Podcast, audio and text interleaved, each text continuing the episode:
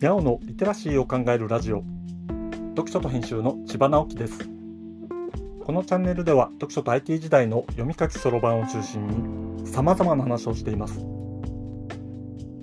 今回お話しするのは昭和の最長片道切符北海道ジグザグその3時刻表は読み物だからなの67回目です。日曜日は時刻表を読んで話しています。今年の北海道は蒸し暑い日々が続いています。気温が高い上に湿度が高い夏はあまり記憶にありません。体の中に熱が溜まってしまっている感じで疲れが取れないのですよね。北海道の夏はだいたいお盆までなのでもう少しの辛抱でしょうか。1ヶ月ほど前から宮脇俊三さんの最長片道切符の旅という本を当時の時刻表と一緒に読み進めています。1978年の最長片道切符のスタートは北海道十勝の広尾線広尾駅で前回はやっと2日目を終えて根室に着いたところでした。広尾は十勝ですからそこから東の根室までなぜ2日もかかるのか。それは最長片道切符はできる限り遠回りをするからです。どんなルートを移動したのか気になる方は、ぜひ前回、前々回を聞いてみてくださいね。さて、最長片道切符の旅3日目です。この切符の東の端は根室本線のアットコ駅です。根室本線の終点は根室駅ですが、アットコから根室の間は往復することになるので、片道切符の経路には入れられません。でもせっかくだから東の端の根室に行きたいというわけで2日目の宿泊は根室ということにしたようです。まああっとこに宿があるかというと微妙な感じでもありますしね。最長片道切符はあっとこで途中下車の形にしてあっとこから根室までは別に切符を買って往復ということになります。海の幸を堪能した根室を後にしてまずはあっとこまで戻ります。根室駅5時31分の普通列車です。1時間ほどかけて6時30分にアットコ駅に到着します。アットコまでは44.9キロ。もっと近いイメージでしたがそこそこ距離はあるのですね。この間の景色は荒涼とした牧草地や雑木林。いかにも東の果てという感じです。アットコから最長片道切符の旅を再開しましょう。アットコ駅6時32分発。標別線の普通列車で中標別に向かいます。この辺りは人口密度が日本一少ない場所です。人より牛の数の方が多いとよく言われます。時刻表でアットコ中標別間を見てみると設定されている列車は1日5往復で途中で列車の行き違いがない単純往復のダイヤです。こういう路線を維持していたら大赤字になるのも仕方がない感じです。47.5キロ。1時間ほど走って中標別に7時38分着。標別線は変わった路線です。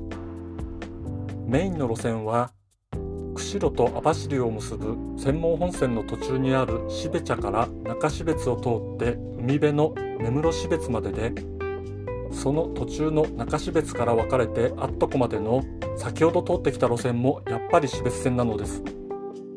人の字の形をしているんですね。中標津7時46分発の普通列車に乗り換えメイン側の標津線に移ります。こちらの路線は下り7往復上り6往復ですが1往復は急行の設定になっています。それだけでなく中標津と標茶の間は普通列車でも標茶から釧路までは急行という列車が2往復あります。いずれも相性は知床。急行までの直通の設定があるところがローカルとはいえメイン路線の感じですよね。標茶駅に9時5分着。ここでは時刻表を追うのを中心にしているので景色のことなどはあまり話していないのですが宮脇さんは周辺の景色のことを細かく描写していますので是非本の方を読んでみてくださいね。ここまで駅弁のない路線を移動してきてお腹が空いてきたけれど標茶駅にも駅弁はないのでパンと牛乳を買ってしのいだと書いてあります標茶駅9時52分発の専門本線急行大雪6号に乗り換えて北に向かいます。この列車今は考えられないようなすごい列車なのです。釧路発札幌行きというとそんなに珍しくないじゃんと思いますがなんとこの急行は網走回りなのですね。こういう列車の設定があったところが鉄道全盛時代の面白いところです。専門本線は今でもなんとか生き残っている路線です。生き残っているといってもほとんど瀕死という感じ。2022年6月号を見ると運転日注意というコメントがついたイベント列車が半分ぐらいを占めているのです。この地域には結構有名な観光地があるのですが専門本線はどの観光地からも遠い場所を通っている感じです。北海道は広いしそもそも観光目的で作った線路じゃないので仕方がないのですがかなり残念な感じもします。宮脇さんもそんなことを考えながら列車からの景色を眺めています。網走に12時2分着。この次に乗り継ぐのは有毛線ですが出発までに2時間ほどあって最寄貝塚に立ち寄っています。僕はちょうど宮脇さんが通った時期に小学生でここに行ったことがありますが背景の歴史的な知識がないと全然つまらないだろうなと思いました。僕は結構楽しかったんですけどね。網走駅からの有毛線はオホーツク海につながる能取湖、サロマ湖の辺りを通る路線です。時刻表には1日6往復ほどの列車が乗っています。網走駅を14時23分に出発して有名な網走番外地の中を通り海沿いの景色の良い場所を走っていきます。途中で乗ってきたおばさんがホタテをさばく仕事をしている人でいろいろ話したことが書かれています。この辺りは今でもホタテや牡蠣の名産地です。のんびり2時間半走って中湧別に17時着。今日泊まるのはもう少し先の門別なのですが次の列車まで1時間ほどあるので中湧別から湧別までの名寄本線の短い支線に乗っています。この区間は1日に2往復しか走っていないという超ローカル線でした。時刻表を隅々まで読んでいた小学生の僕にもこの短い路線は印象にあります。乗り換えに時間があるということで宮脇さんもこの区間をとりあえず往復したのですね。